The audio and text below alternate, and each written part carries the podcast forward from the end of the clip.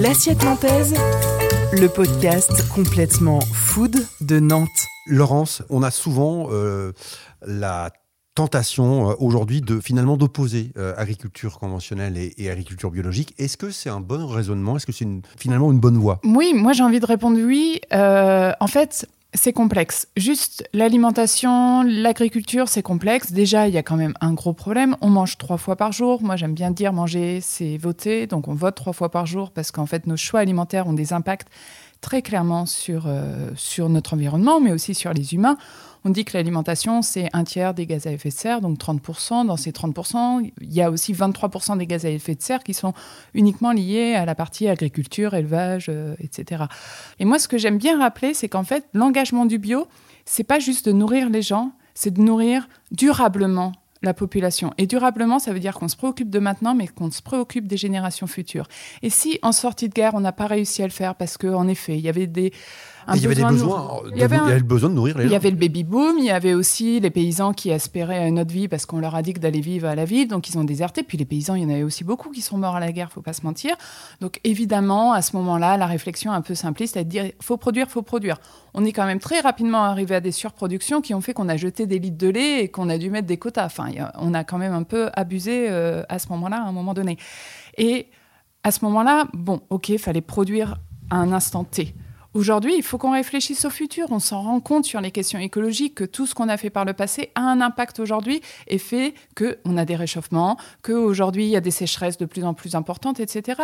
Et la bio est la réponse à ça. C'est la réponse à pas juste nourrir aujourd'hui, mais nourrir euh, durablement et préserver toute la vie, toute la vie animale, toute la faune, la flore, etc.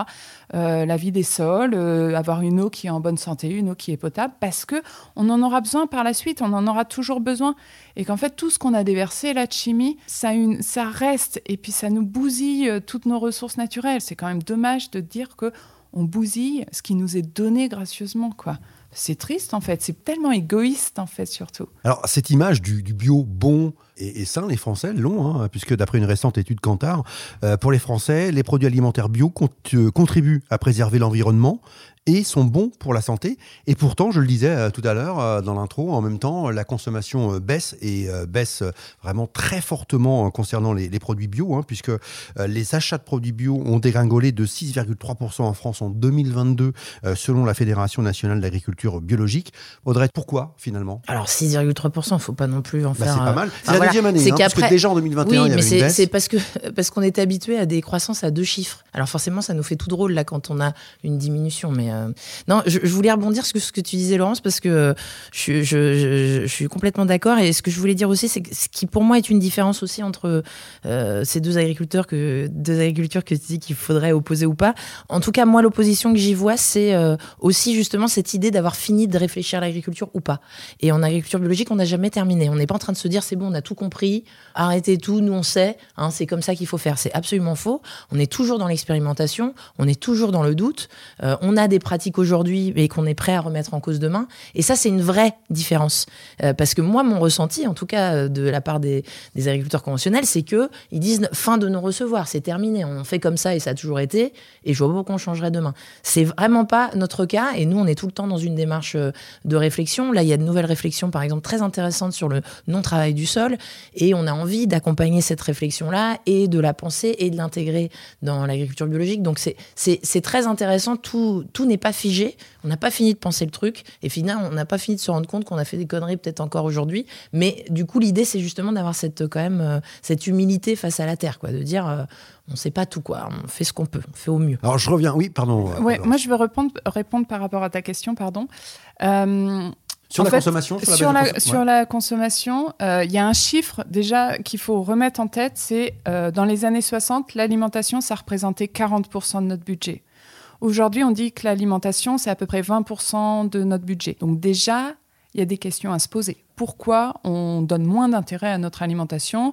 Pourquoi on est prêt à mettre un SMIC dans un smartphone et qu'à l'inverse, on n'est pas prêt à dépenser un peu plus pour avoir des produits de qualité qui vont mieux rémunérer les producteurs. Deuxième chiffre par rapport à ça, sur 100 euros qu'on dépense en alimentation, en moyenne, c'est seulement 6,50 euros qui reviennent aux producteurs. Évidemment, ce chiffre, il est plus important quand on achète en direct auprès des fermes et il est plus important dans l'agriculture biologique aussi puisqu'elle a des circuits globalement euh, plus courts.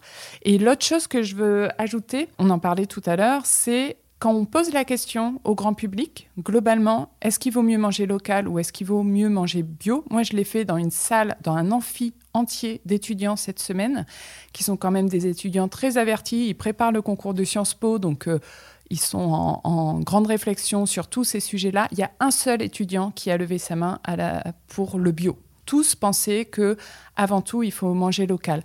Pourquoi il y a aussi peu? Sûrement parce que la grande distribution a fait un très bon travail pour convaincre que le local, c'était la meilleure réponse à ça, en omettant complètement que localement, euh, on a euh, des élevages en batterie, que euh, manger du cochon en Bretagne, bah, c'est quand même, sur certains modes d'élevage, ceux qui ont provoqué des dégâts comme les algues vertes, qui abîment les plages où les gens ont quand même à la base plaisir à aller. mais c'est du local. Mais c'est du local. Et en fait, euh, c'est très important qu'on en reparle du bio et qu'on reparle de toutes les externalités positives en termes d'emploi. Le bio, c'est beaucoup plus d'emplois euh, en France que l'agriculture dite conventionnelle. Déjà, il y a un problème à appeler ça conventionnel. Il faut l'appeler comment alors, Chimique? Ça fait c'est moins vendeur. Ah bah oui, mais parfois, il faut savoir dire la vérité aussi aux gens. Et c'est pour ça que venez à la ferme du Limeur, venez dans les fermes. En fait, il faut absolument que les gens se déplacent et rencontrer les paysans. Puis parlons des paysans parce que c'est franchement un beau métier. Moi, j'adore quand Audrey dit qu'elle aime son métier. J'adore. Moi, ce qui m'a plu le plus dans mon métier de journaliste, c'est d'aller voir des paysans qui me disaient Mais moi, j'aime ce que je fais. Je me lève le matin, je vois les beaux paysages autour de chez moi, c'est génial. Et on va en avoir besoin en plus qu'il y ait des gens qui aiment ce métier-là. Donc, euh, venez dans les fermes, venez les rencontrer parlez avec eux, vous allez comprendre c'est quoi leur métier, comment ils travaillent. Et puis, bizarrement, une ferme qui ouvre ses portes, généralement, c'est celle qui a rien à cacher. Alors que dans les autres, bah, vous n'avez pas le droit d'y rentrer. Pour ne pas manquer le prochain épisode de l'Assiette Nantaise, abonnez-vous à ce podcast sur votre plateforme d'écoute préférée.